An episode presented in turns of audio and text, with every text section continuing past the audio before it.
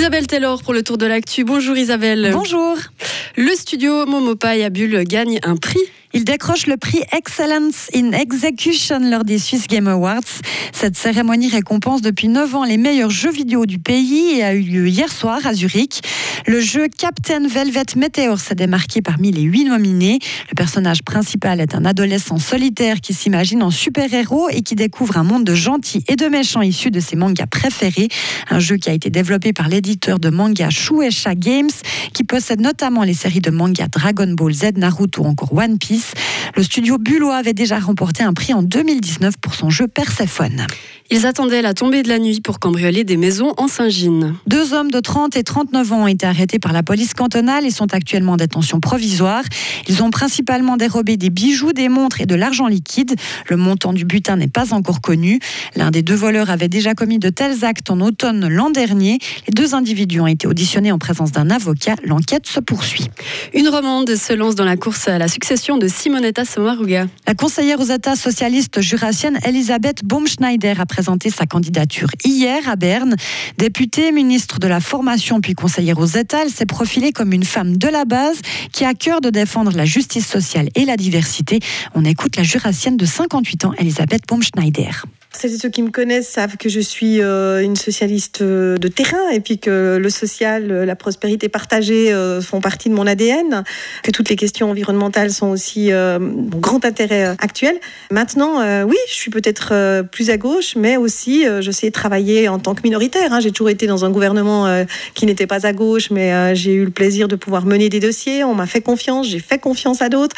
Mon profil, effectivement, il est non seulement roman, mais il est possiblement plus à gauche que mes deux préopinantes Evieva. Le Jura n'a pas encore eu de représentants au Conseil fédéral, mais les chances d'Elisabeth Baumschneider sont minces en tant que romande pour succéder à l'alémanique Simonetta Sommaruga. C'est l'Assemblée fédérale qui élira, son, qui élira son ou sa successeur le 7 décembre. Sa venue était très attendue à la COP27. Joe Biden a fait le déplacement à Sharm el-Sheikh en Égypte hier. Le président américain doit notamment y présenter le plan climatique adopté par les États-Unis cet été. Au total, ce sont 35 000 personnes qui participent à ce grand sommet mondial, des chefs d'État, mais aussi des scientifiques et des ONG comme Helvetas, une organisation suisse d'aide au développement. D'ailleurs, l'envoyée spéciale d'Helvetas, Christina Ebicher, est fribourgeoise.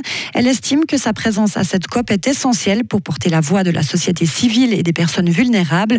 Pour elle, il est aussi important que les ONG soient là pour partager leur savoir-faire, notamment dans des projets d'adaptation au changement climatique. Par exemple, dans les pays où on a construit beaucoup de, ponts, par exemple en Éthiopie ou bien au Népal, où il faut, baser sur ces projections climatiques, il faut vérifier si ces ponts sont encore au bon endroit et puis s'ils sont assez hauts, parce que si maintenant il y a plus de, précipitations fortes et puis les ruisseaux et les fleuves vont accroître très rapidement, est-ce que ces ponts ils sont en danger ou non? Ou bien un autre thème important, c'est aussi par rapport aux semences pour les agricultures. Quelles sont les plantes, quelles sont les semences, quelles sont les variétés qu'il faut maintenant utiliser et qui supportent si le climat devient plus chaud ou plus sec ou plus humide? Christina Ebicher arrivera en Égypte lundi. Elle restera sur place toute la semaine prochaine. La fribourgeoise participera à des ateliers d'information, à des échanges avec des représentants d'autres pays et rencontrera aussi la délégation officielle suisse. En Ukraine, le président salue un jour historique après le retrait russe. L'armée ukrainienne avait annoncé hier dans l'après-midi être entrée à nouveau dans Kherson, une ville importante du sud du pays. Le président ukrainien a aussi remercié les habitants et loué leur courage pour avoir vécu sous occupation russe depuis mi-mars. En hockey, la prochaine Coupe euh, du Monde est reportée à 2025. La NHL et l'Association des joueurs ont annoncé hier que la prochaine édition ne sera pas disputée en février 2024.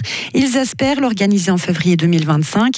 L'incertitude règne notamment quant à la possibilité pour la Russie d'aligner une équipe. La NHL ayant suspendu toutes ses relations commerciales avec la Russie depuis son invasion de l'Ukraine. La Coupe du Monde de 2024 aurait dû avoir lieu en Amérique du Nord et en Europe. La quatrième et dernière édition de la Coupe du Monde remonte à 2016 et tous les matchs s'étaient joués à Toronto.